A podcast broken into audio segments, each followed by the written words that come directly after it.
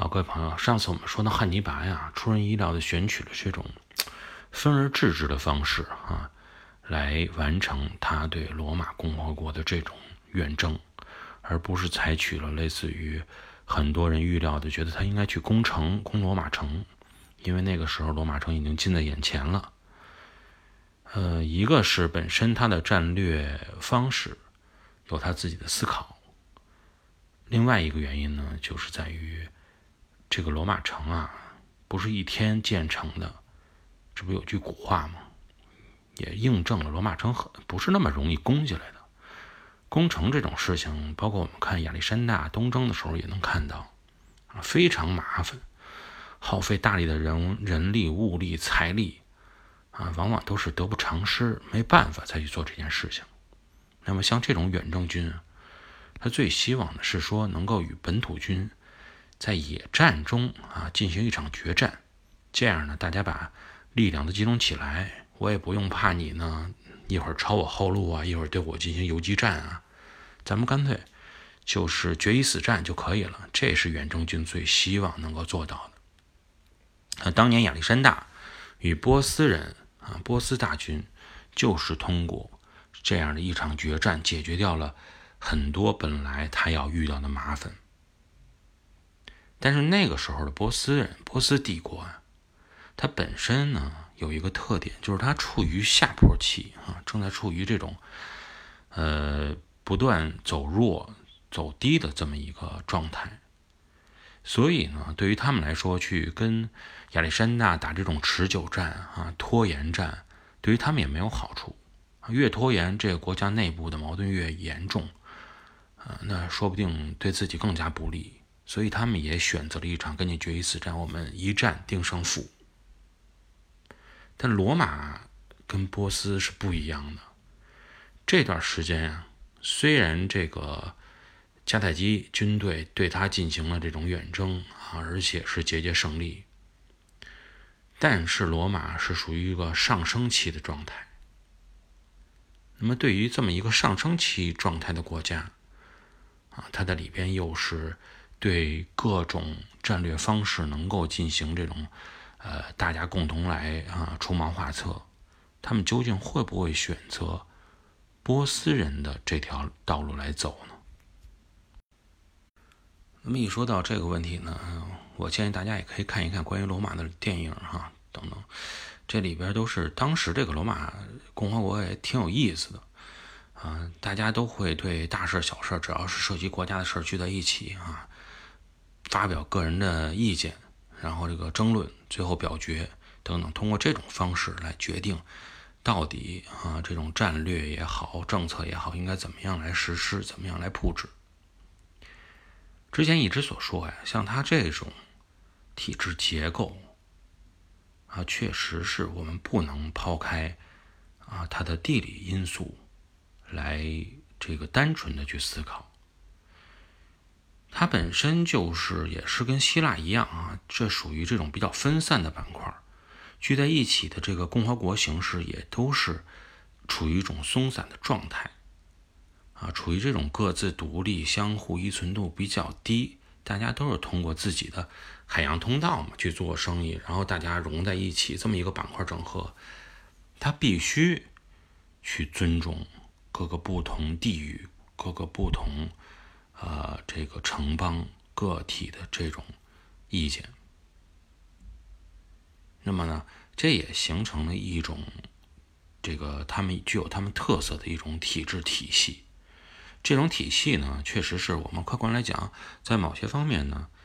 呃，优点就是它能激发一些内部的活力，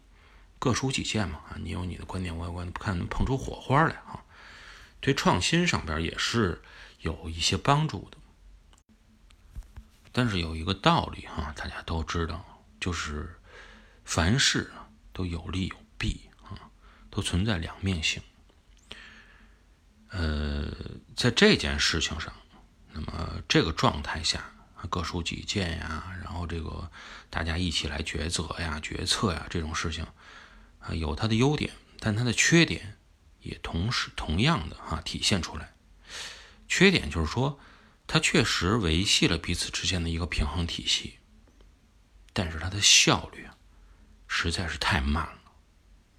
特别是在面对一个国家正在面临战争、面临生死存亡的时候，它就越发显示出它的这种体制的一个弊端。一个决定的出台需要反复的讨论、反复的论证，啊，反复的甚至于争论。确实有些时候呢，确实能让参与人啊感觉到，哎，这个公平，这个我的意见是说出来了，痛快啊！不管你们采纳不采纳，起码你得让我有说这个话的权利。但问题你是面临到国家生死存亡的时候，你的对手他不给你这个时间，你的对手是在一个强大的指挥官的引领下，已经开到你的家门口了。你却在家里继续用这种低效率决定一件事情，那么你就会感到非常的狼狈不堪和捉襟见肘。所以呢，我们从呃之前的啊罗马与迦太基人的这种战争中，就看到了他的这种方式的一些不良之处，所以导致他节节败退啊，反正逢战必输啊，有很大原因就是由于。这样的体制决策方式影响了他。但对于罗马呀，我们不能简单的去看，觉得它就是希腊的翻版，或者说它整个的军事能力基本上就跟波斯相似。实际上呢，并不是这样。作为地中海上存在的最大的帝国，罗马的成功，应该说是。对后来的整个世界的文明影响都是毋庸置疑的，而且我们也不能的说在罗马的问题上简单的啊，依然像分析希腊那样，觉得它就是海洋文明的国家，所以呢，它就是这个采取分而治之啊，联合城邦的形式，或者说它就是大陆文明的国家啊，农业农本文明都不是这样。罗马有罗马自己的特点，罗马的特点在哪儿？就是它实际上是在农本的基础上附加了海洋文明的这种概念，形成了这种特立独行的一个混合体。实际上，这才是罗马最终与希腊人、腓尼基人、埃及人啊、波斯人等等相比较，而在竞争之中能够脱颖而出的一个最重要的基础。实际上，我们观察周围的环境，甚至于思考自身啊，嗯，静下来想一想，有些事情呢都是有共通性的。不论说是一个人啊，说是一个公司啊，说是一个国家啊，都是一样的。但往往你把自己的定位设计清楚了啊，善于将多种优势啊融合在一起的时候。那么，往往你会发现，成功是有捷径的。那么，回到罗马帝国当时处在的这种情况来看，正是因为汉尼拔直接威胁到罗马城的安危，整个罗马帝国受到了强大的这种生死存亡的压力，他们展现出了他们自己自有的那种优势，迅速的放弃了海洋文明中所学到的那些体制，而开始。转向了权力集中，啊，迅速抉择的方向。那么后面到底发生了什么样的情况和逆转？我们在下一节节目中与大家一起来继续探讨。那今天呢，就先聊到这里。大家如果有兴趣的话呢，可以从第一期节目中，嗯，我们提到的微信公众号里关注我们的节目，在那里收听节目，同时观看啊相关的。包括视频也好，图片也好，了解更多的历史地理知识。